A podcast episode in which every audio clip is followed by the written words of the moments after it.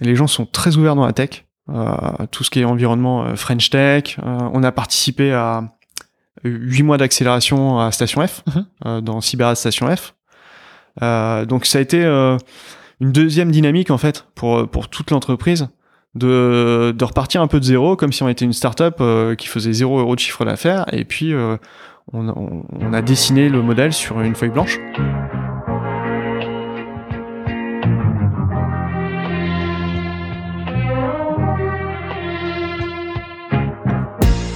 Bienvenue dans SaaS Club, le podcast qui vous emmène dans les coulisses d'un acteur du logiciel.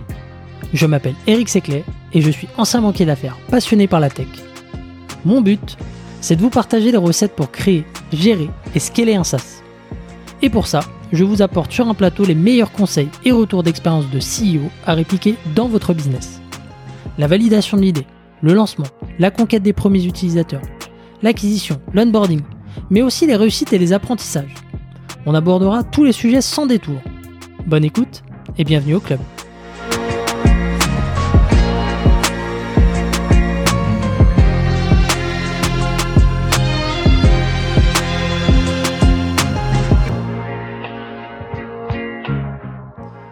C'est parti. Salut Freddy. Tu vas Bonjour Eric. Très bien, merci. Très heureux de, te recevoir sur le, podcast. Premier acteur de la cybersécurité euh, sur, euh, sur SaaS Club. J'en suis ravi. Euh, donc Freddy, tu es le, le fondateur de, Sequoia, donc un spécialiste français dans la cybersécurité créé en, 2008, mhm. avec près de, de 100 collaborateurs aujourd'hui, et qui a la particularité d'avoir commencé euh, en conseil avant d'amorcer un pivot vers euh, le software en, 2018. Euh, donc aujourd'hui, moi je, suis assez curieux de, savoir comment tu as, pivoté entre services et édition logicielle, comment l'organisation de, Sequoia a évolué pour, mhm. pour s'adapter à, cette nouvelle donne, mais aussi comment tu as vendu ce pivot à des investisseurs qui sont généralement assez assez frileux dans, ce type de, de, configuration. Mhm. Donc, euh, donc pas mal de choses à évoquer aujourd'hui, mais avant ça, je te laisse te présenter, euh, Freddy. Eh ben oui, ce sujet. Donc euh, Freddy Milesi, j'ai 39 ans, je suis entrepreneur, j'ai toujours travaillé dans le domaine de la cybersécurité. j'ai trois enfants et j'habite en Normandie. Et, euh, et, je suis dans l'aventure, comme tu disais, de Sequoia depuis euh, 2008. Donc j'ai créé à 26 ans avec un cofondateur. Et, euh, et depuis, ben c'est l'aventure entrepreneuriale avec euh, voilà différents différentes étapes, euh, différents métiers euh, dans cette entreprise. Et voilà, ravi en tout cas de de pouvoir expliquer tout ça et puis et puis parler de, de mes équipes parce que c'est une aventure vraiment d'équipe. Alors 2008, du coup, c'est pleine crise. Hein. Euh, tu montes quand même une boîte à ce moment-là dans, dans, dans, la cyber. Ouais. C'est quoi le, le déclic? Qu'est-ce qui t'a motivé? C'était pas anticipé ça, la crise, euh, parce qu'on a démarré donc en janvier 2008. Euh, mon associé et moi, on avait démissionné de, de nos précédents jobs. pour l'anecdote, d'ailleurs on devait démarrer euh, un accompagnement de, de la Société Générale euh, sur des activités de, de, cyber et de conseil en, en, sécurité. Et euh, juste avant de démarrer l'aventure entrepreneuriale, j'ai pris une semaine de congé. Je me suis la dernière avant longtemps, semaine au ski. Et je me fais un accident de ski, tassement vertébral. Et quand je sors des radios, j'ai plein de messages qui m'attendent sur mon répondeur. Et c'est mon associé qui me dit toutes les missions, euh, la tienne et la mienne, sont annulées. L'affaire Carviel vient d'exploser. Et donc, on a démarré l'entreprise, on avait zéro contrat, zéro projet, et pendant six mois, on n'a rien eu à cause de ça. Donc euh, voilà. Et après, euh, Société Générale a débloqué ses plans de fighting back suite à Carviel, et on a pu travailler avec eux, ce qui nous a vraiment lancé. Mais voilà, au, final ça s'est transformé en opportunité, mais au début, ça a été un, moment assez difficile et douloureux pour nous. Ouais, le démarrage un peu, euh, un peu compliqué. Euh. Pas d'anticipation de la crise, et par contre, on a, on a géré Sequoia, du coup, on a fait de la croissance que dans des années de crise. Heureusement, la cyber, c'était un domaine un peu préservé quand même. Mhm. Un peu préservé parce que, euh, parce que ça devenait plus une source de, de, de dépenses, mais, mais plutôt une nécessité, c'est ça? Il y a eu peut-être un changement de paradigme bah, où avant les, les services IT étaient euh, un- un- perçus comme un, un centre de coût, mais aujourd'hui c'est plus euh, à la fois générateur de, de chiffre d'affaires et, euh, et protecteur. Puisque, Alors, ouais, complètement. Ça, c'est c'est l'évolution. Hein. On est passé de vraiment la sécurité informatique, euh, où on était dans dans les directions informatiques comme un un des composants euh, très très tech, hein, très technique. Euh, nous, ce qu'on a vu progresser, en fait, euh, c'est Koya. Donc, en 2008, euh, on s'est formé sous, sous forme d'un cabinet d'experts Mhm. euh, parce que les entreprises cherchaient à mettre en place des stratégies, des politiques, comprendre un petit peu les risques. Et ça, c'était vraiment que les très grandes entreprises. C'était pas tout le monde comme aujourd'hui. Euh, et il y avait de la place juste pour faire du conseil, de l'accompagnement. Euh, ce qu'on a vu progresser après, c'est euh, les typologies d'attaques qui ont changé, avec euh, des attaquants qui étaient très motivés, qui voulaient les faire très mal, avec euh, des enjeux de, de gains financiers, donc ce qui s'appelle les APT, Mhm. les, les menaces persistantes. Et là, Sequoia, en fait, euh, on, on avait accompagné du coup euh, l'acteur bancaire que, que j'incitais euh, suite à l'affaire Kerviel pour monter des équipes de réponse à incidents, des équipes d'anticipation euh, des menaces. Et ce style de besoin qui était de, de niche et sur euh, sur lequel euh, la Société Générale était vraiment euh, un prescripteur et en avance sur tout le marché, euh, est devenu un besoin un petit peu général. Et donc euh, les, les grandes sociétés du CAC 40 ont créé des équipes de réponse à incidents et d'anticipation. Et donc nous, on les a aidés à démarrer ces équipes-là, on les a staffés avec nos, nos propres ingénieurs. Mhm. Et euh, ça a été le début de l'aventure pour nous euh, actuelle, dans le sens où euh, on a vraiment trouvé notre ADN euh, sur cette expertise-là. Et, euh, c'est ces métiers-là qu'on a outillés après par de la technologie. Ok. Et donc, un changement de ouais, d'ordre des priorités côté grand compte. Les, premières années, parce qu'en plus après il y a eu la, crise de la dette grecque en, en 2011.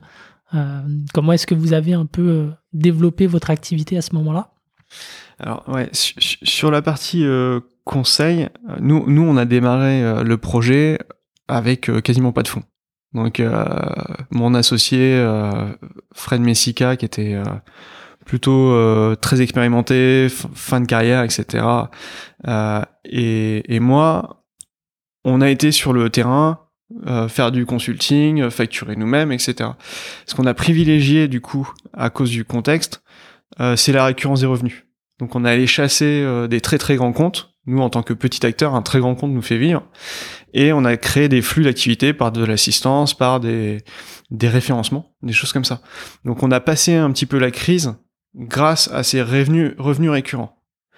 Euh, et après, on a été ultra, ultra, euh, quasiment pingre euh, sur les frais de structure, sur, sur tout ça, Mhm. Pour pouvoir investir, développer ce, qui, ce sur quoi on pensait être me- un meilleur et quelque avoir quelque chose à apporter au, au marché.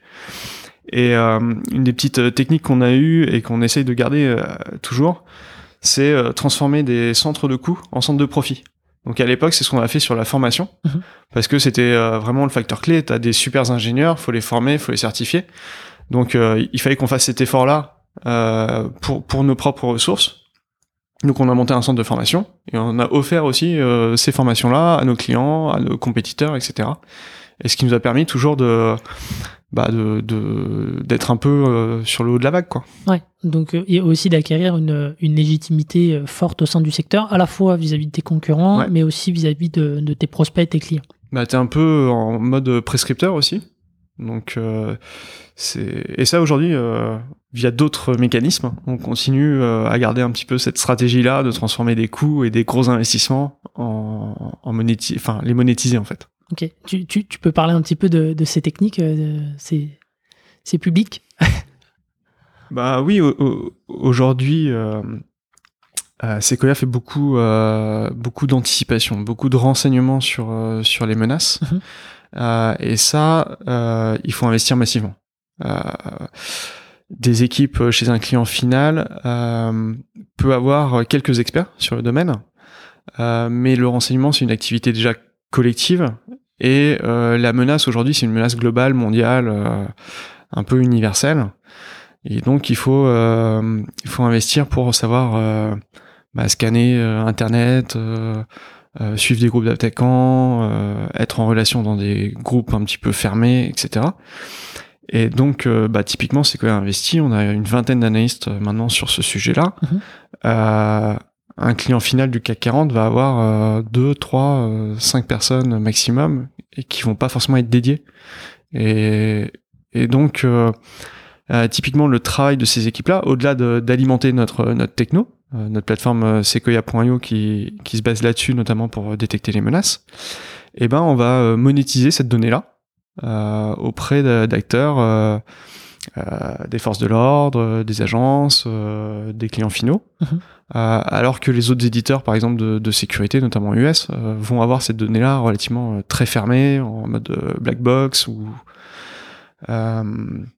et puis aussi ben, cette, cette capacité-là de, de, nos équipes sur, sur des clients qui ont des gros enjeux un peu stratégiques, on leur offre à la demande cette capacité de renseignement. Hmm. Ou euh, j'ai n'importe quoi, mais un acteur euh, pétrolier qui va avoir des activités euh, en Afrique, eh ben on va pouvoir orienter euh, notre renseignement sur cette plaque géographique là, son industrie, et derrière lui offrir des capacités que en tant qu'acteur du privé tu tu peux pas avoir. Ok. Du coup, peut-être pour donner un petit peu de, de, de contexte et pour, pour les personnes qui, qui écoutent ce podcast, Sequoia, euh, c'est comment est-ce que tu le définis aujourd'hui et, dans quel écosystème ça, ça mhm. s'insère pour qu'on comprenne bien un peu euh, ce que vous apportez aujourd'hui sur le, sur le marché? Donc euh, Sequoia, c'est le nom de, l'entreprise. aujourd'hui, on est un éditeur tech et on édite une solution SaaS de cybersécurité. on a été très créatif, le nom de la plateforme elle s'appelle sequoia.io. Et euh, cette plateforme-là, elle est basée sur euh, trois piliers principaux, qui vont être euh, l'anticipation, la détection et l'automatisation. Donc anticipation, c'est juste ce que je viens d'évoquer, c'est faire du renseignement. c'est le meilleur moyen d'être prêt quand on est confronté à une menace, c'est de l'avoir anticipé. Et donc ça, c'est le travail de nos équipes, de bien les comprendre, bien les modéliser, et de structurer des bases de données pour que chaque petit élément qu'on connaît sur une menace puisse être utilisé à des fins de détection. Et du coup, le produit Sequoia.io, lorsqu'il euh, lève une alerte sur une attaque, eh ben, il donne directement en plus de l'alerte tout le contexte de l'alerte. On sait pourquoi l'alerte a popé et on sait euh, dire au client exactement ce qui s'est passé et ce qu'il doit faire. Et sur la dernière partie, euh, ce qu'il doit faire, l'enjeu est d'automatiser. C'est-à-dire qu'il n'y a plus le temps à perdre. On sait qu'on est confronté à une menace. Il faut réagir vite, à grande échelle. Et donc, on lui permet d'optimiser ses capacités de réponse en automatisant euh, des tâches qui sont récurrentes, des process qui vont être euh, transverses à différentes équipes, différents silos technologiques.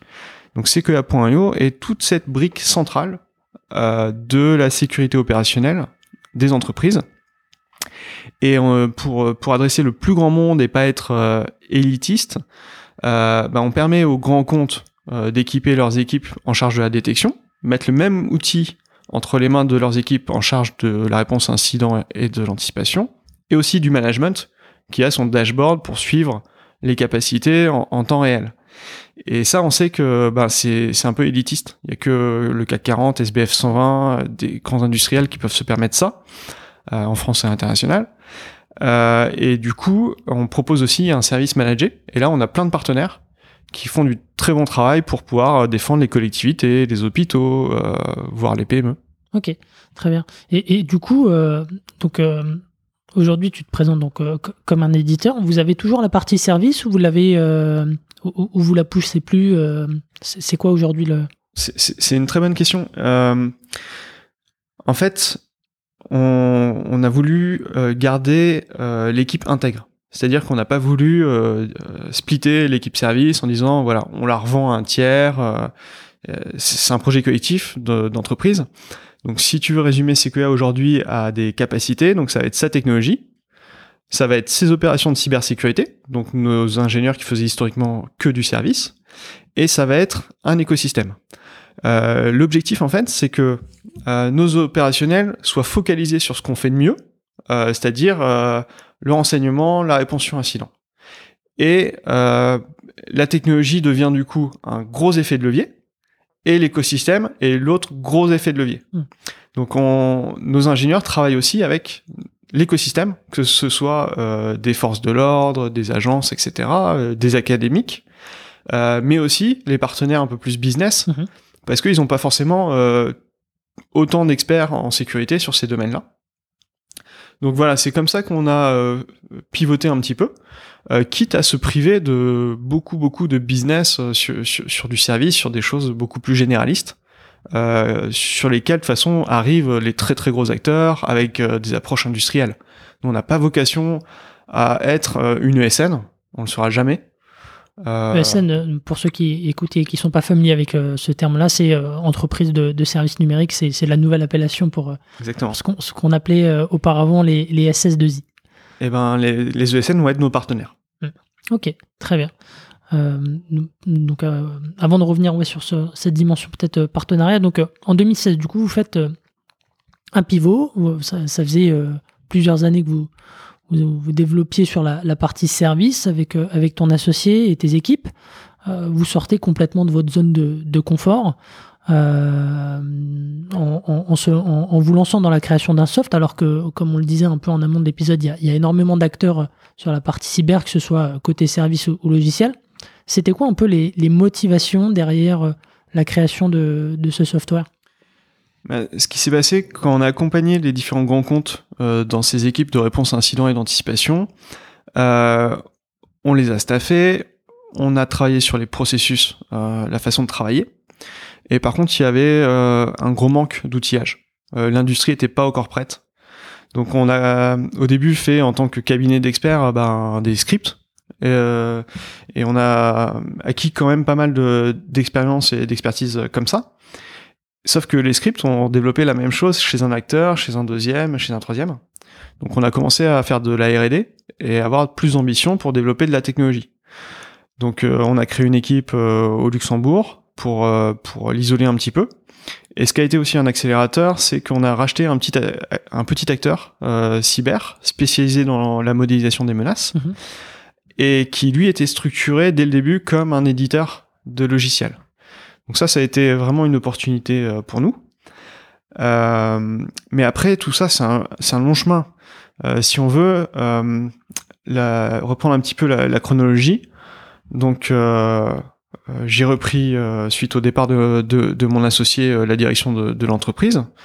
Lui est parti à, à la retraite. Et après, j'ai lancé euh, du coup les activités de R&D. Euh, on aurait été euh, toujours deux aux commandes. Euh, J'aurais pas forcément pris le risque parce que effectivement, c'était un peu euh, un saut dans le vide à l'époque. Et donc, euh, même moi, je savais pas si on allait réussir. Donc, euh, à pas vouloir montrer à l'autre qu'on peut échouer, finalement, on, on prend pas trop de risques et on innove pas trop. Euh, donc ça, on l'a fait. Moi, j'avais pris un break à l'INSEAD. J'ai fait un, un petit cursus exécutif Ouais. euh, pour euh, me dire, voilà, sur les cinq prochaines années, j'ai envie de faire évoluer comment Sequoia. Donc là, j'ai mis euh, les différentes visions et euh, perspectives un petit peu d'avenir pour nous.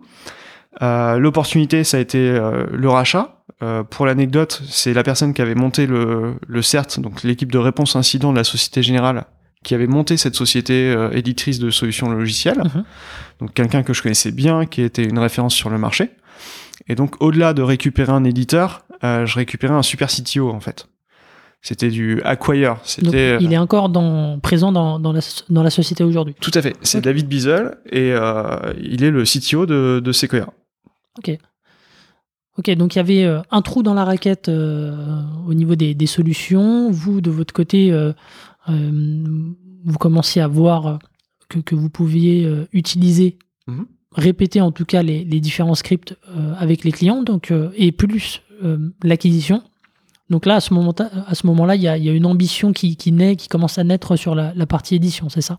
Ouais, complètement. Et puis, euh, en fait, nous, on avait des convictions assez fortes. C'est-à-dire que les gens qui font de la réponse sur incident, ils ont une bonne visibilité sur euh, la sinistralité, sur les vrais incidents, les vraies menaces auxquelles on fait face. Et on voyait la limite des modèles déployés dans les entreprises.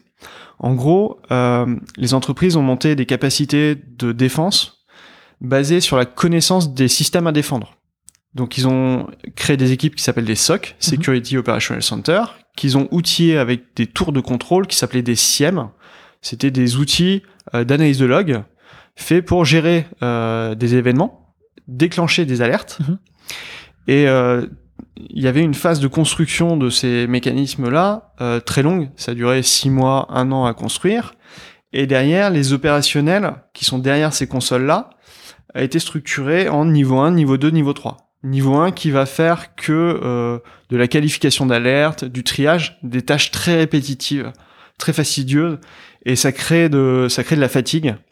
Et en fait, Sequoia, dès le début, a trouvé que c'était un, un, modèle qui, qui, qui cassait de l'humain. Et euh, Sequoia avait un, un CERT, donc la capacité des équipes de réponse et d'anticipation euh, aux incidents, mais n'a jamais créé de SOC. Beaucoup d'acteurs du marché euh, qui étaient identiques à nous Mhm. se sont engouffrés, ont investi euh, des millions d'euros sur des SOC, sur ce modèle, mais euh, que nous, auquel on n'a jamais adhéré. Mhm. Et l'opportunité qu'on a eue, en fait, c'est la transfo digitale, transfo numérique, où finalement, toute l'informatique a accéléré, l'usage du cloud, les microservices, les API, le SaaS, etc. Et où, en fait, nos compétences sont devenues super utiles. Et ça nous a permis de changer le paradigme où c'est plus on se focalise sur notre nombril pour savoir ce qu'on a à protéger, en faisant une analyse de risque euh, qui va être de toute façon euh, périmée euh, quelques mois ou quelques semaines après sa mise en place. C'est on regarde plus les vulnérabilités, on regarde les menaces. Et au final, même s'il y a beaucoup d'acteurs, il y a beaucoup de cybercriminels, on arrive plus facilement aujourd'hui à modéliser la menace Mhm. pour la détecter que à identifier toutes les vulnérabilités sur un système et les parer parce que c'est trop dynamique. Ok. Et t'as- t'as éventuellement aujourd'hui un use case euh, ou deux à, à nous partager avec euh, euh, la solution Se- Sequoia. euh, déjà, c'est quel type de, de, de compte va utiliser votre plateforme et qu'est-ce qu'ils en font aujourd'hui? Euh, bah, un, un exemple très simple, euh, quand je disais qu'il fallait euh, six mois euh, pour construire une capacité de détection avant, euh, maintenant la capacité de détection elle est en, en temps réel, elle est instantanée. Donc Sequoia c'est du SaaS hein, et du coup on utilise euh, toute la qualité de ce, ce modèle-là, d'agilité, de euh, rapidité de déploiement, facilité d'usage et c'est toujours mis en à jour en permanence. Toute la stack techno c'est nos équipes qui la met à jour Et pas le client. Euh, et ce qui nous a permis de nous lancer aussi à grande échelle, parce que euh, ce que je vous ai pas dit aussi, c'est que avant, euh, enfin ces phases de construction euh, de 2016 jusqu'à la mise sur le marché du produit, ça représentait un investissement de R&D de 7 millions d'euros qu'on a financé nous-mêmes. Conséquent. Voilà. Grâce à la partie euh, service Grâce à la et partie à la trésor accumulée. la trésor et puis le track record nous a permis quand même d'accéder à des subventions de la direction générale de l'armement, euh, etc. Enfin, on a été vraiment aidé. Euh, mais 7 millions avant de gagner le premier euro, euh, c'est un sacré pari. C'est long. Je crois que c'est- c'est c'est quatre ans après le, le, le- le développement que, que vous avez euh, euh, commercialisé la, la- la première fois le, logiciel. hein. C'est long, effectivement. C'est ça, on a eu de 2009 à- à 2020 une année avec des bêta-testeurs Mhm. pour faire le product market fit. Et euh, la mise sur le marché, c'est janvier 2020. Et les bêta-testeurs, c'est des, des clients existants de, de Sequoia? Euh, pas forcément. Euh, ce qu'on a essayé de faire, c'était d'avoir différentes catégories. Donc, tu me demandais qui consomme euh, Sequoia.io. Ça peut être la très grande euh, entreprise. Donc là, en bêta-testeur, on avait un opérateur telco. Mhm. Ça peut être l'ETI. Donc là, en société intermédiaire, nous, on avait une institution européenne. Et après, on avait une, une PME, si on veut. Et donc, on les a suivis pendant euh, un an. Euh, et typiquement, l'opportunité, euh, c'était vraiment l'opérateur telco. Parce que bah, le temps que la plateforme est en construction, tu peux pas arriver sur le marché et proposer une plateforme clé en main, industrielle, robuste, etc. Et dans le domaine de la cyber, tu peux pas du- faire du fake it until you make it. C'est voilà, si, si tu peux pas prendre de risques avec la sécurité de tes clients. Et la grosse opportunité qu'on a eue, c'est que euh, le client voulait euh, nos capacités, mais construire dessus ses écrans, construire son produit Mhm. et offrir le service. Donc ils ont bénéficié euh, de tout ce qu'on avait, donc sur l'anticipation et surtout la partie automatisation. Et ce client-là euh, en fait, euh, son métier est dans le domaine du maritime. C'est une activité mondiale en Mhm. 24/7 et monitor grâce à Sequoia.io euh, des portes-containers en temps réel en 24/7. Et donc là, tu comprends bien toute la valeur de, du produit euh, sur ce use case-là a été mise en avant parce que c'est du temps réel, parce que tu as des contraintes. Euh, un porte-container, c'est l'équivalent d'une PME. Donc autant dire que le service informatique, il est réduit au minimum. Euh, les équipes sécurité, il n'y en a pas du tout. Donc là, tu as besoin d'automatisation. D'autant plus que je crois qu'il y avait une grosse cyberattaque euh, chez, euh, chez Maersk euh, de mémoire. Exactement. Bonne connaissance. euh, Ok, et ça a fait bouger l'industrie, effectivement. ouais. Ok. Donc euh, il y a aussi euh, un contexte qui, qui t'a aidé justement à, à convaincre euh, ces bêta-testeurs de te faire confiance? Euh, je pense qu'ils étaient convaincus et que les contraintes que je te décris là sur le marché comme celui du maritime, bah, de toute façon, il n'y avait pas de solution sur étagère qui pouvait répondre aux problématiques. Ok. Et, et- et pendant cette phase, tu as, découvert des, des choses que tu n'imaginais pas sur, sur ton produit, dans le sens où généralement on a une idée, on, on part d'un constat, on a une idée de, de ce qu'est le besoin client. Est-ce qu'il y a, il y a des choses qui ont été euh, euh, une surprise pour vous Euh, Est-ce qu'il y a des fonctionnalités que vous n'imaginiez pas à l'époque et que, que vous avez développées avec tes équipes? Je pense que là, surtout, on a appris sur nous-mêmes. Euh, et c'est là où on est devenu un vrai éditeur de solutions logicielles. Parce que justement, en ayant un gros acteur avec un gros use case, le risque c'était de tomber dans le contexte euh, spécifique. Mhm. Euh, et donc c'est là où on a mis une vraie organisation avec des squads, avec une roadmap à trois mois, avec des, des sprints, etc. Mhm. Alors qu'avant, euh, ben, chaque nouveau sujet devenait une priorité. Donc on commençait à, à s'épuiser. Et ouais, c'est- ça que ça nous a pris ce- cette expérience-là. Ok, très très bien. Et il y a eu des, je dirais, pendant ces quatre ans de développement, euh, avec un petit peu de recul maintenant, il y a des choses que euh, euh, tu dis on aurait pu mieux faire, on aurait pu aller plus vite. on a fait beaucoup d'erreurs. Et on en fait toujours beaucoup. Ce qui était bien, notre qualité, ça a été de partir avec des gens issus de la sé- sécurité. Donc ça, c'était top parce que finalement, on est un éditeur avec une culture sécurité Mhm. et je pense que c'est clé. Euh, maintenant, on était plus expert en sécurité qu'éditeur. Donc, euh, on aurait peut-être dû structurer un petit peu plus, euh, un petit peu plus tôt. Euh, ça aurait évité euh, bah, quelques quelques épuisements de certaines personnes et quelques démissions euh, de personnes de qualité. Euh, mais euh, non, je pense qu'il faut passer par là. Et, et alors tu parles de, de démission, du coup, euh, une question que, que, que j'avais en tête, tu vois, comment est-ce que tu communiques vis-à-vis des, des équipes au moment où tu décides de, de te lancer euh, sur un mode pur éditeur? Euh, Puisqu'effectivement, c'est deux, deux métiers très différents, c'est des process aussi différents. Euh, comment comment est-ce que tu as, géré ça avec tes équipes? Alors, le, le projet de plateforme, c'est quelque chose qu'ils ont vu venir de, loin. Ça a pris du temps, ça a été laborieux. Euh, on avait la chance de cette structure qui, avait été créée pour faire ça. Euh, maintenant, pour en faire un vrai projet euh, transverse à l'entreprise, on a fusionné euh, les deux sociétés. Donc, Sequoia SAS, c'est la seule société aujourd'hui qui porte tout le business de Sequoia. Ça évite de faire des clans, ça évite plein de choses.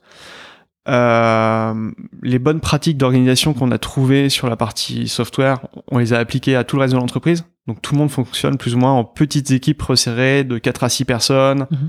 un team leader très proche de ses équipes, beaucoup d'autonomie dans la prise de décision. Euh, maintenant, le fait d'assumer d'être un éditeur, euh, ce qu'a le, le, le moment clé, c'est la levée de fonds. Hmm. C'est-à-dire que pour convaincre un, un fonds d'investissement, il faut lui présenter un modèle économique, euh, s'engager sur des résultats.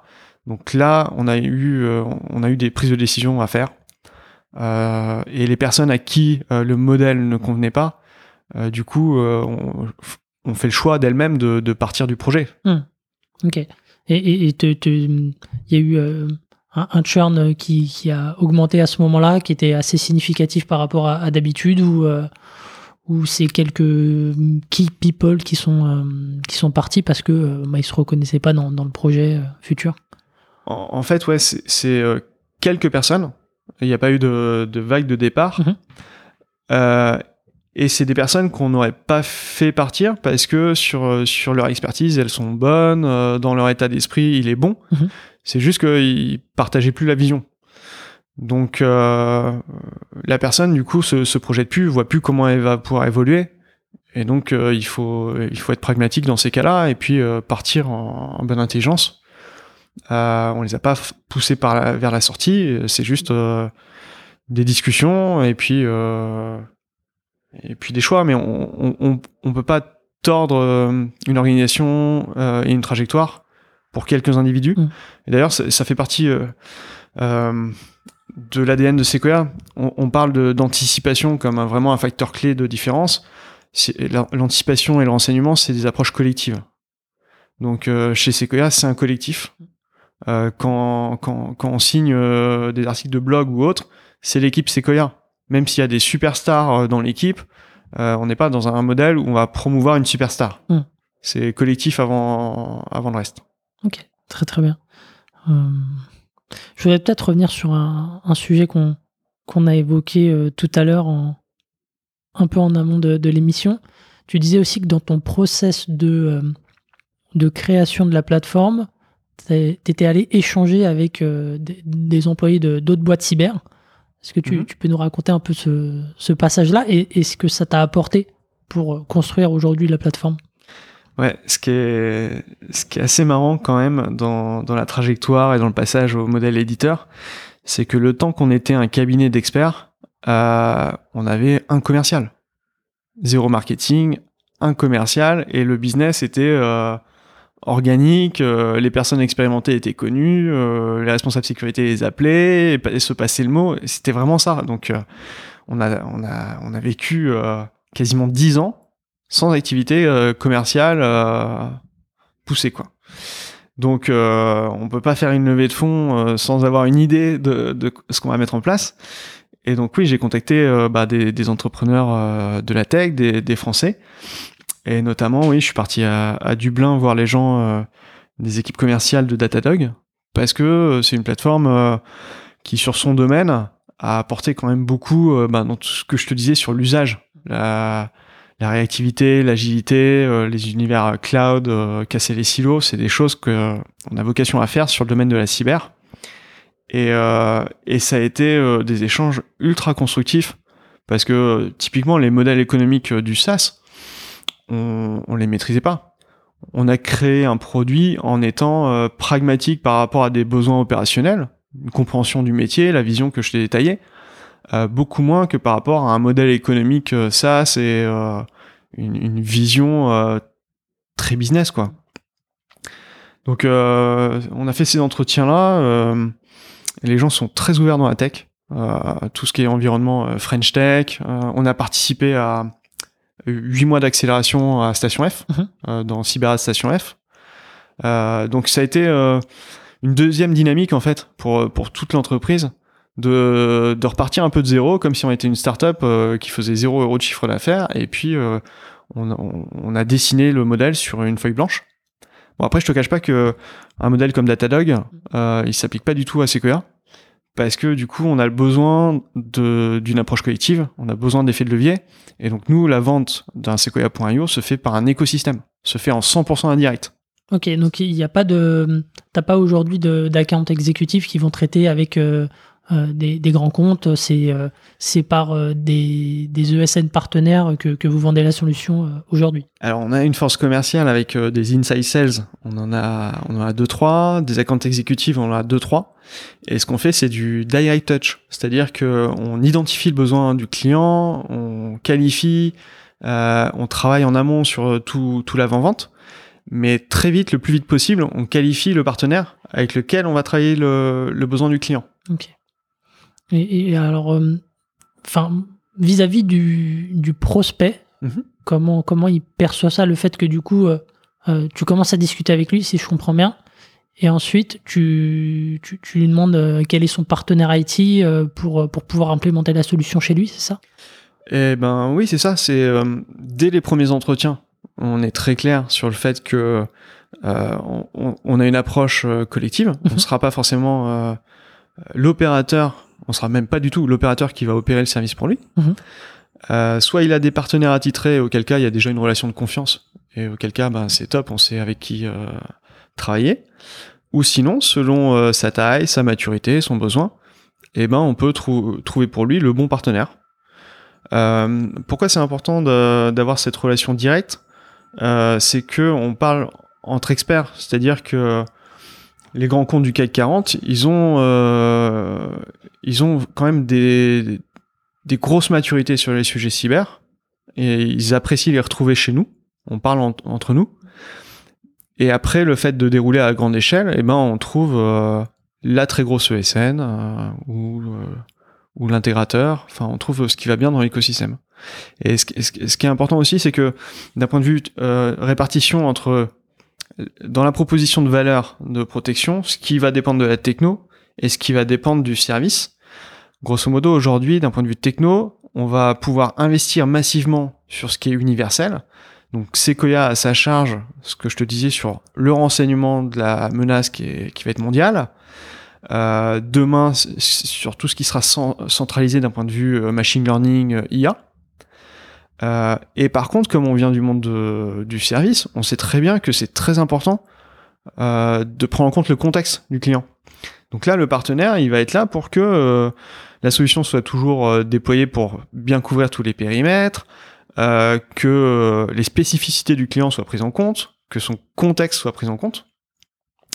Et, ça, c'est le rôle du partenaire ou des équipes du client final d'apporter ce contexte. Ok, donc il est là en, en facilitateur de manière à ce que la, la solution euh, réponde parfaitement à, à ses enjeux. Mhm. Euh, du, du coup, le, le- le cycle de, de commercialisation aujourd'hui, euh, comme- il, il se décompose comment? Il y a, peut-être. il y a- il y a combien de meetings Combien de temps ça dure au, au global pour, entre le, le premier contact et, et derrière l'implémentation de la solution? Ça, c'est des choses euh, sur lesquelles on, on monte en maturité. Donc, euh, l'équipe de vente a, structuré son process en, trois étapes euh, principales. Une étape plus qui va être de découverte du besoin du client. Une étape en- ensuite plus orientée sur, sur la base de use case où on va présenter la capacité de la plateforme en illustrant avec des use cases concrets. Et souvent, la troisième phase, c'est du try and buy ou, euh, ou du POC pour certains, certains acteurs. Euh, maintenant, d'un point de vue du calendrier, on a compris, et ça c'est assez récent, qu'on n'a pas du tout la main sur le calendrier du client. C'est-à-dire que même si la solution c'est ça, c'est facile à déployer, etc., le client, il a obtenu son budget l'année précédente, Mm. il a sa roadmap, il a ses comités opérationnels, ses comités de prise de décision, de pilotage, etc. Donc c'est le calendrier du client. Donc euh, grosso modo, on est sur des cycles de vente très longs et euh, typiquement notre indicateur, euh, ça va être euh, l'ARR, Mm. le revenu annuel récurrent et pas le MRR parce que voilà, un client, on va être sur un cycle qui va pouvoir prendre un an. Ouais, et puis de toute façon, j'imagine que quand ils signent Sequoia, c'est pas pour churner au bout d'un an. Enfin, je veux dire, il y a quand même une certaine rétention derrière parce que c'est c'est quelque chose, euh, on, on touche à quelque chose de, de critique. Exactement. Euh, souvent, ça va être des projets de 3, 5, euh, 7 ans. Euh, L'industrie du SOC, au début, euh, euh, quand ils contractaient avec des éditeurs, c'était pour euh, des durées faramineuses, 5-7 ans. Maintenant, ça va être plus des durées un an renouvelées, mais c'est un investissement. Ce qu'il faut comprendre que, notamment grâce à la partie automatisation, le client, plus il va automatiser de processus, de façon de travailler au sein de la plateforme, plus il va pouvoir capitaliser, avoir son système immunitaire et euh, ne faire que construire un système de défense robuste. Donc il n'a pas intérêt à changer de, de système et de briques centrales euh, tous- tous les ans. Ouais, faut pas qu'il y ait de rupture euh, et, et- et que derrière ça laisse la place à une attaque le, le concernant. Complètement. Ok, su- super clair.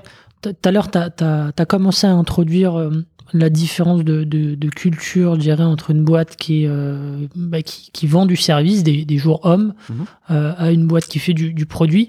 C'est une logique qui est hyper différente. Ça a été quoi les, les plus gros challenges, justement, pour, pour switcher d'une culture service et une culture produit en interne, mais aussi peut-être en externe vis-à-vis de, tes clients? Bah, Le challenge, il est, il est encore d'actualité parce que on a une approche expert. Donc, on aime bien faire le, le, travail à 100%, on aime bien faire du sur-mesure. Donc ça, aujourd'hui, c'est un recentrage euh, de ce sur-mesure-là sur des activités où on est quasiment les seuls à faire. Donc euh, renseignement sur la menace, euh, réponse sur incident. donc ce qui est dur, c'est de refuser du business parce que voilà, on a des clients qui viennent frapper chez nous. C'est compliqué de dire non, mais mm. on va vous proposer tel tel partenaire, tel acteur. Donc euh, voilà, ça, ça, ça, ça, prend du temps. Après, euh, je pense qu'on est dans une euh, société où il y a beaucoup de bienveillance. Enfin, les gens sont très très humains. les team leaders communiquent beaucoup entre eux. Donc on comprend que c'est l'intérêt général de l'entreprise et que c'est aussi l'intérêt général de nos clients. C'est-à-dire que grâce à notre pivot, transformation, on a plus d'impact. On va couvrir plus de clients euh, les, les, protéger mieux, on, démocratise euh, des savoir-faire et des, technologies qui étaient avant élitistes. Donc euh, il faut voir que les populations chez Sequoia, c'est des gens qui pourraient travailler à l'ANSI, l'Agence mmh. nationale de la sécurité, ou dans les services de renseignement, voire même qui, qui viennent de ces horizons-là. Donc en, gros, le risque qu'il fallait traiter le mieux possible, c'était ce côté, on garde l'ADN euh, de euh, vouloir euh, le bien commun, avoir conscience qu'on a de l'impact et, du résultat, et pas diluer ça et derrière une technologie et, que les gens soient très éloignés de la finalité. Hmm. Ok, très très bien. Et alors, tu, tu, tu parles. Est-ce que il y a une. tu vois, tu parles de, de, refuser du business, donc ça, est-ce qu'il y a une certaine forme de, jalousie peut-être entre les, anciennes équipes et, les nouvelles qui, deviennent un peu le centre de, l'attention euh, En tout cas, d'un point de vue extérieur, hein, c'est une question que je me pose. Est-ce que euh, est qu'il y a peut-être une animosité qui, se développe euh, parce que on n'est plus peut-être au cœur de la, stratégie? Animosité, non, je pense pas. on a pas mal de meetings euh, qui sont euh, trimestriels euh, pour certains, où c'est des tonnes hall meetings, où on explique toute la stratégie de l'entreprise à tout le monde et où on balaye les succès de chaque activité. maintenant, oui, il y a des gens qui, je pense, auraient voulu capitaliser sur ben, la, réputation de Sequoia et la, médiatisation récente, on mhm. va dire, à des fins de service. Donc ça, il y a des frustrations euh, forcément. Euh, après, euh, la façon dont on traite ça, c'est que dans nos partenaires, il y a des partenaires qui ont besoin de, progresser, de se renforcer sur des choses qu'on sait très bien faire chez Sequoia. et donc, à défaut de, vendre ce conseil-là à des clients finaux, et eh ben en ce moment, on accompagne des partenaires pour faire ça à plus grande échelle. Hmm. Ok. Donc, euh, Passage de témoin un peu. Ouais, ok, très bien. Euh, tu, tu as parlé de, de team leader et, euh, et de, de, fonctionnement en, petit squad. Mhm. C'est des choses que tu as, as changé par rapport à ton organisation d'avant, j'imagine. C'est, Est-ce que tu peux nous dire un petit peu les, les, les nouveaux process, les changements d'organisation, même aussi du point de vue marketing euh, où là c'est très différent euh, quand, quand, on vend du, du produit. Euh, qu'est-ce qui a changé avec, avec ce pivot? Alors, déjà, ce qu'on a bâti, donc sur la partie produit, c'est mon CPO, Chief Platform Officer, Georges, qui a, tout modélisé, qui, s'est auto-formé là-dessus. ce qu'il a pris un petit peu en modèle, c'était l'organisation Spotify, comme, euh, beaucoup de monde. Euh, pourquoi eux? Parce que déjà c'était un acteur euh, européen, donc il y a un côté culturel. Trop s'inspirer de gros acteurs avec des moyens qui sont pas les nôtres US, je pense que ça aurait été une grosse erreur. Et donc aujourd'hui, par exemple, sur la partie produit, on a 8 squads. Euh, on va avoir des product owners, on en a 5. Et après des PM qui vont assurer un peu la transversalité euh, entre, entre les squads et, le respect de la roadmap. Euh, le mode de fonctionnement va être sur, sur un mode trimestriel de, de sprint avec des livraisons très très récurrentes, très fréquentes. là, typiquement, l'entreprise avant était sur des objectifs annuels. Donc toute l'entreprise est en train de passer sur des objectifs trimestriels. Donc on, on teste et on, déploie, c'est en cours tout ce qui est OKR. Euh, et puis, euh, et puis aussi, euh, le fait d'avoir l'antériorité, on a une ADN forte, on a une culture, on, a des valeurs. Donc on a essayé de, capitaliser là-dessus et continuer là-dessus plutôt que de figer un modèle. Donc garder vraiment l'agilité, c'est ce que permettent ces petites squads, parce que toutes les squads en fait peuvent interagir entre elles aussi et faire des coalitions. Euh, et du coup, les valeurs vont nous permettre euh, d'autonomiser l'individu pour qu'il puisse prendre des décisions quand, quand il doit faire des arbitrages. Et ben au moins il est en phase avec euh, les valeurs de l'entreprise.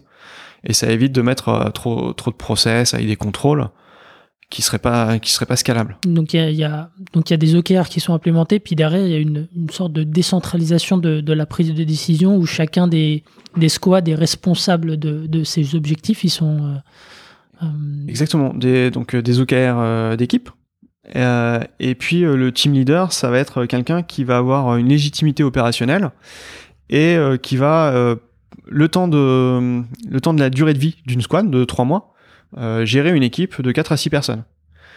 Et, et du coup, ben, ils ont des activités avec un focus très très fort. dans une squad, il y a plusieurs compétences, donc il y a un vrai travail d'équipe, d'interaction. Et puis, euh, il y a une fin, il y a un objectif, il y a du coup euh, cette capacité de percevoir son résultat et, de son impact. Donc tout ça fait que c'est assez agréable euh, de travailler pour, un, pour un ingénieur dans un modèle comme ça. c'est un peu plus difficile sur la partie historique, legacy de fonctionner comme ça. ce qu'on a structuré dans notre équipe de réponse sur incident, c'est plus cette fois euh, des, des, capacités. Donc par exemple, donc euh, cette équipe d'anticipation et de, et de réponse aux incidences s'appelle un CERT, mhm. CERT. Euh, et on a structuré en Red Team, Purple Team et Blue Team. Red Team, c'est les activités offensives. On se met dans la peau de l'attaquant et on stress test un système. Purple Team, bah, c'est l'activité. Euh, en tout cas, nous, on met derrière Purple Team en plus de faire travailler les Blue et les Red ensemble, euh, l'activité de renseignement sur les menaces euh, qui va être la plus euh, la plus sur mesure, qui alimente autre chose que, que le produit Sequoia.io. Et la Blue Team, c'est la réponse en cas de coup dur sur incident, à faire de l'investigation et la réponse aux incidents. Donc c'est des petites équipes là aussi.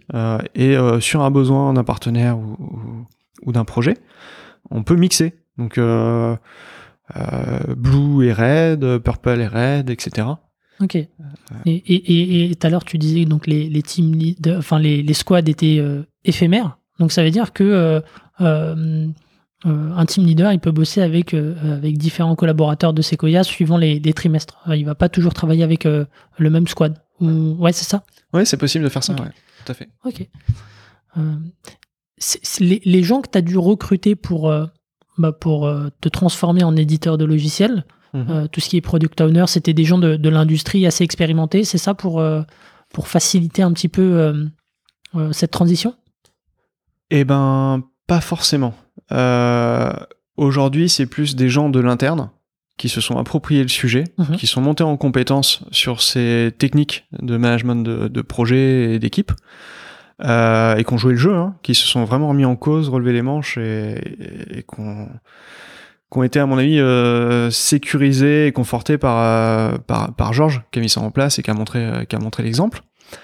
Les gens maintenant de l'industrie qu'on recrute, c'est grâce à la levée de fonds ou c'est pour créer des activités. typiquement là, depuis janvier, on crée tout l'écosystème, tout le channel. On a une personne qui vient avec 10 ans d'expérience dans la création de channel et qui nous fait gagner des années de travail là-dessus là, on a signé un distributeur informatique qui s'appelle Exclusive Network, Mhm. spécialisé en cyber et en cloud. Euh, on s'attendait à mettre 2-3 ans avant de les convaincre.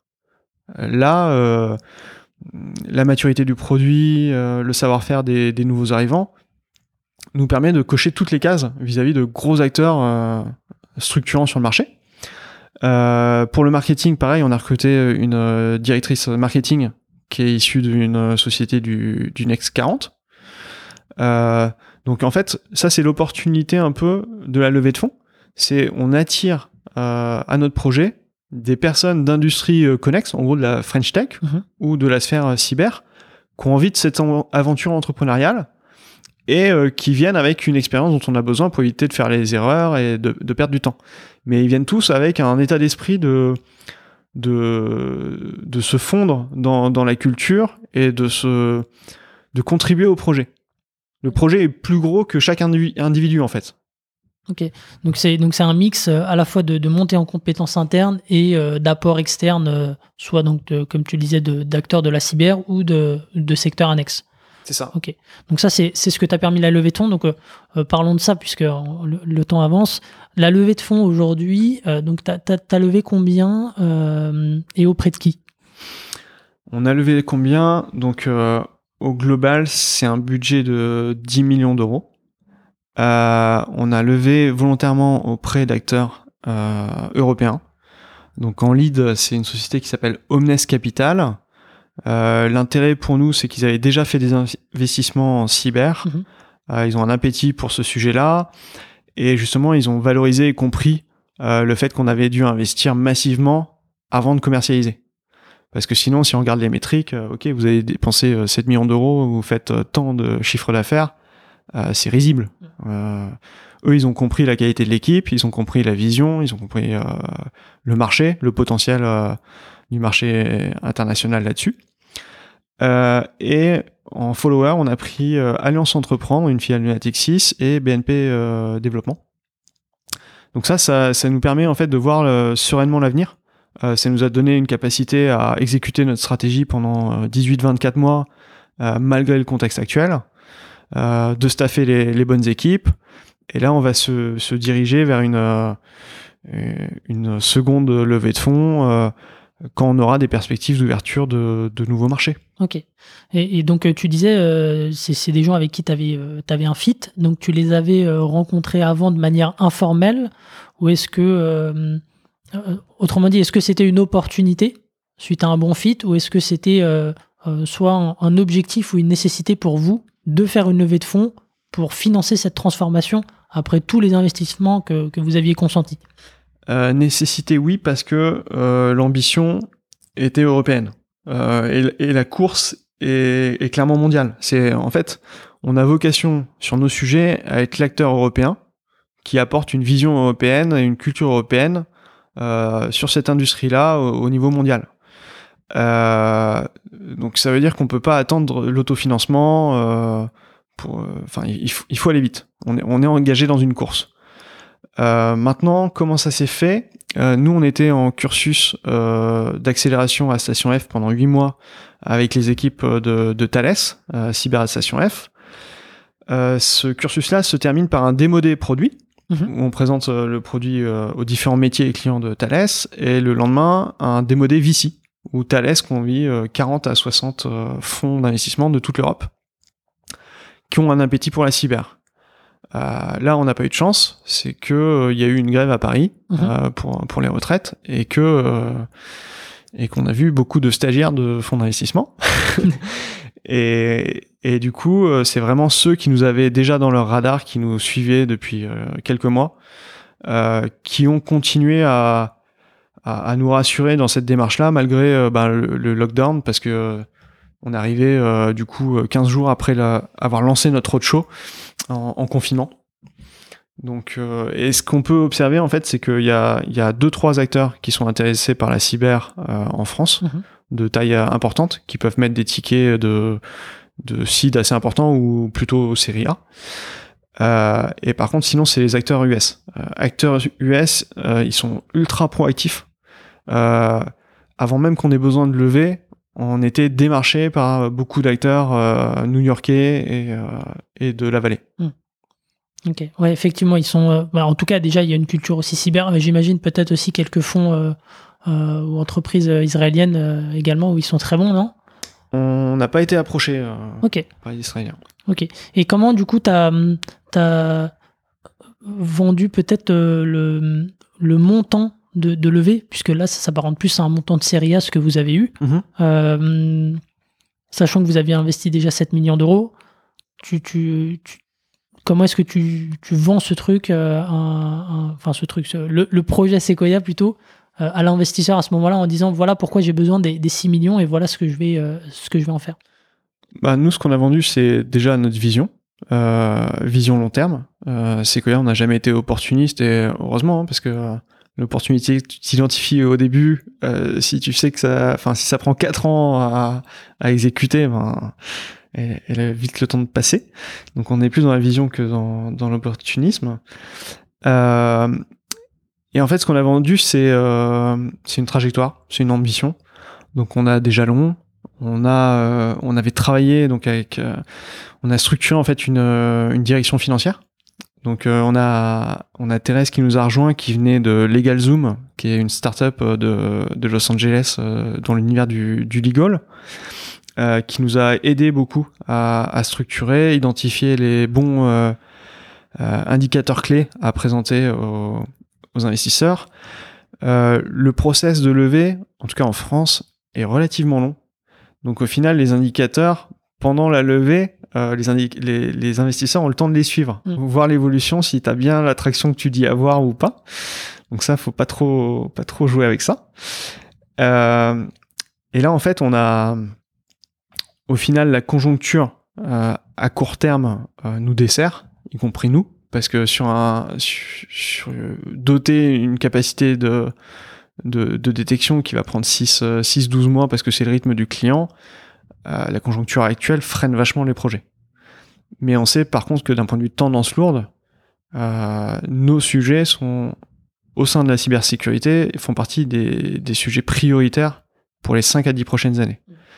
Donc euh, voilà, ce qu'on vend, c'est une croissance soutenue euh, pour 18-24 euh, mois, avec un plan de recrutement et un plan de, et est-ce que du coup, euh, tu vois, les, investisseurs avec qui tu as, discuté, euh, au début tu disais que c'était pas une option de, de splitter, de, faire un spin-off entre le, service et, le logiciel. Est-ce que eux, en tout cas, ça a été peut-être euh, une de leurs questions Est-ce que est-ce qu'ils t'ont t'ont proposé d'investir séparément sur la partie logicielle et donc de créer une structure à part entière C'était quoi un peu leur, leur vision là-dessus? Alors, euh, ça, quand j'ai commencé la réflexion sur les levées de fonds, euh, tout le monde m'a conseillé ça. C'est, euh, t'as un beau cabinet, euh, tu le vends, et à titre perso, tu recrées un, projet. En plus, tu auras un track record en tant qu'entrepreneur, etc. moi, c'est pas mes visions de l'entrepreneuriat. en gros, la seule réussite dont je suis fier, c'est d'avoir créé une équipe et euh, c'est d'avoir des gens avec lesquels j'ai envie de, de, me battre et pour lesquels j'ai envie de, de, me lever tous les matins. Et, et donc voilà, ça c'était ma motivation. Donc euh, quand on a décidé, nous, euh, de faire un deck, d'aller voir les investisseurs, c'était un prérequis. C'était c'est un projet d'entreprise. La techno, c'est euh, le backbone, c'est la colonne vertébrale euh, de l'entreprise. Et on va transformer cette entreprise. et les acteurs de du monde de l'investissement qui ont un peu creusé l'univers de la cyber ont bien compris que le facteur humain était clé et que euh, c'est une capacité euh, rare. Avoir des gens expérimentés en cyber aujourd'hui, euh, ça coûte très cher. Ça coûte très cher.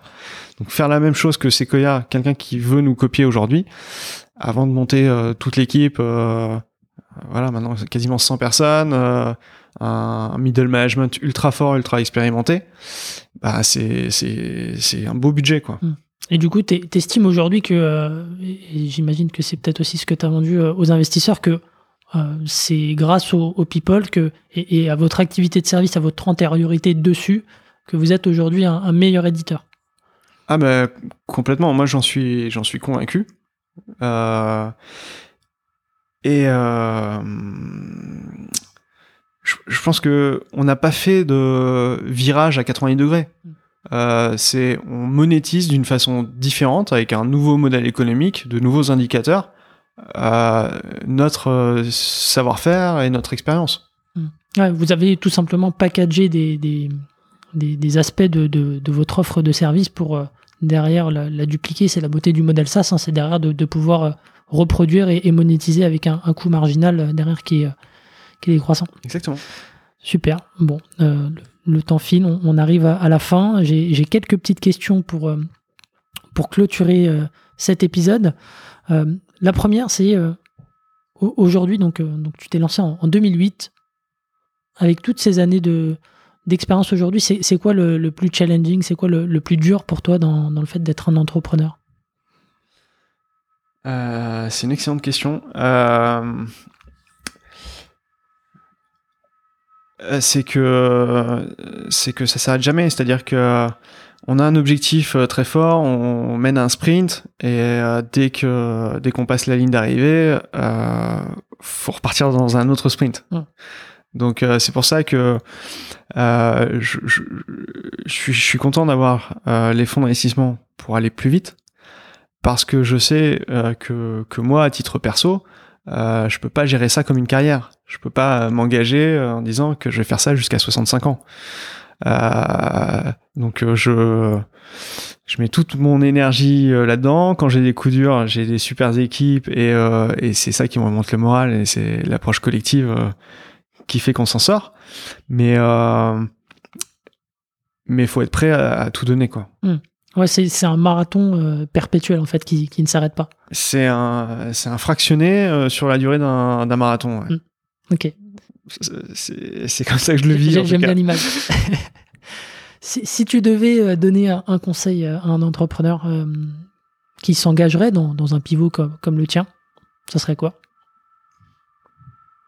Bah, En tout cas, ne pas forcément penser que ça, ça va aller très vite même si on est euh, sur une industrie euh, tech qui, bouge beaucoup, euh, ben le il y a un rythme humain à garder, en tout cas vis-à-vis des équipes, pour pas faire de, de casse. et puis et puis sinon d'un point de vue global, préserver un peu sa famille et ses proches de, tout ça parce que on est dans un univers, un microcosme euh, c'est pas forcément compréhensible par tout le monde. Et euh, ça peut ça peut faire peur, ça peut ça peut prendre du temps euh, sur sur la vie de famille. Enfin, voilà, tout le monde n'est pas prêt à, comprendre ça et, l'assumer. Faut faut aussi compartimenter, j'imagine, tes, tes, journées, savoir prendre un break quand quand il le faut. Ouais, moi j'ai eu la chance de, de, vivre en Normandie et de travailler à Paris et, et de vraiment euh, ségréguer la vie pro et la vie perso. Mais euh, j'ai pas j'ai pas forcément de, de recette miracle euh, là-dessus. Ok. Dernière euh, dernière question. Est-ce que tu pourrais nous donner un livre qui, t'a marqué et, et, qui permettrait à un entrepreneur de, de progresser? Ouais. Il y a pendant la levée de fonds, il y a une ressource qui nous avait bien servi. C'est pas forcément un livre, c'est plus un, livre blanc. Euh, c'est un, un fonds de, de seed euh, sur la partie SaaS qui s'appelle euh, Seed for Soft, je crois. Euh, qui a une sorte de, de, de collectif aussi d'entrepreneurs. Euh. ouais, exactement. Jacques Sebag en fait partie. Il est à notre à notre board. et ça, ça, ça, met bien ça pose bien sur le papier euh, tous les critères des business models SaaS. Donc euh, tous les gens qui, qui viennent d'un autre modèle et qui vont par, vers là, il y a pas mal de métriques, pas mal de benchmarks, pas mal euh, de key indicators qui nous ont beaucoup servi. Mhm. on a trouvé ça très chouette. On a utilisé ça vraiment en, doc de travail. Après tout ce qui est Galion, document de Galion sur tout ce qui est pacte, enfin même d'un point de vue gestion d'entreprise, c'est top. Euh, et puis, euh, d'un point de vue bouquin, il y en a un que je lis actuellement qui est assez top, euh, d'une d'une prof de l'INSEAD qui s'appelle Erin Meyer, qui avait fait déjà un super bouquin sur la gestion des multiculturels, qui là a écrit un bouquin sur la culture Netflix. Et, et c'est très chouette. Il y a plein de choses, plein de valeurs dans lesquelles on se retrouve. On n'avait pas forcément mis les mots dessus, mais ça, nous plaît bien. Tu, peux donner le titre comme ça, après je le mettrai en, description de, l'épisode. Le titre, c'est No Rules Rules. Très bien, super. Bon, je, je me le note. Euh, qu'est-ce qu'on peut te souhaiter pour, pour la suite euh, C'est l'Europe, c'est les US, c'est quoi aujourd'hui? Euh, Cette année, c'est la France. Et notre enjeu, c'est qu'il n'y ait pas euh, 15 000 acteurs en France sur le même sujet, donc être à la hauteur de, des enjeux pour le marché français. dès l'année prochaine, on va ouvrir quelques géographies en Europe. Et après, c'est ce que je disais, c'est si on a atteint les bons jalons, on ira euh, ouvrir euh, une autre plaque géographique, que ce soit l'Asie ou les US. Et pour faire ça euh, bien et avec beaucoup d'impact, on fera une, levée de fonds dédiée pour ça. Quoi. Ok, super. Bon, bah, écoute, merci beaucoup Freddy pour, pour ton, partage, d'expérience. Pardon, C'était super intéressant. je, te, souhaite vraiment le meilleur avec Sequoia. En tout cas, il y a, y a un beau projet. Et, euh, et, pour les auditeurs et, auditrices qui auront euh, écouté ce, ce, podcast juste au bout, euh, pensez à, à, me laisser une note sur, sur Apple Podcast ainsi qu'un un petit commentaire pour, pour me faire remonter dans, dans les, les, les, résultats. Et, et, voilà, c'est ce qui permet de, de gagner en visibilité et de, me permettre de, de produire encore plus d'épisodes par la suite. je vous dis à la semaine prochaine pour un nouvel épisode. À bientôt. Ciao.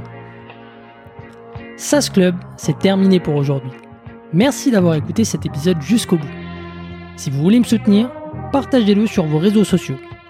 Vous pouvez aussi noter SAS Club 5 étoiles sur Apple Podcast et me laisser un petit commentaire. Cela m'aidera à gagner en visibilité et m'encouragera à produire toujours plus d'épisodes. Enfin, si vous voulez recevoir les prochains directement dans votre boîte mail, laissez-moi votre adresse sur sasclub.fr. Encore merci et à la semaine prochaine.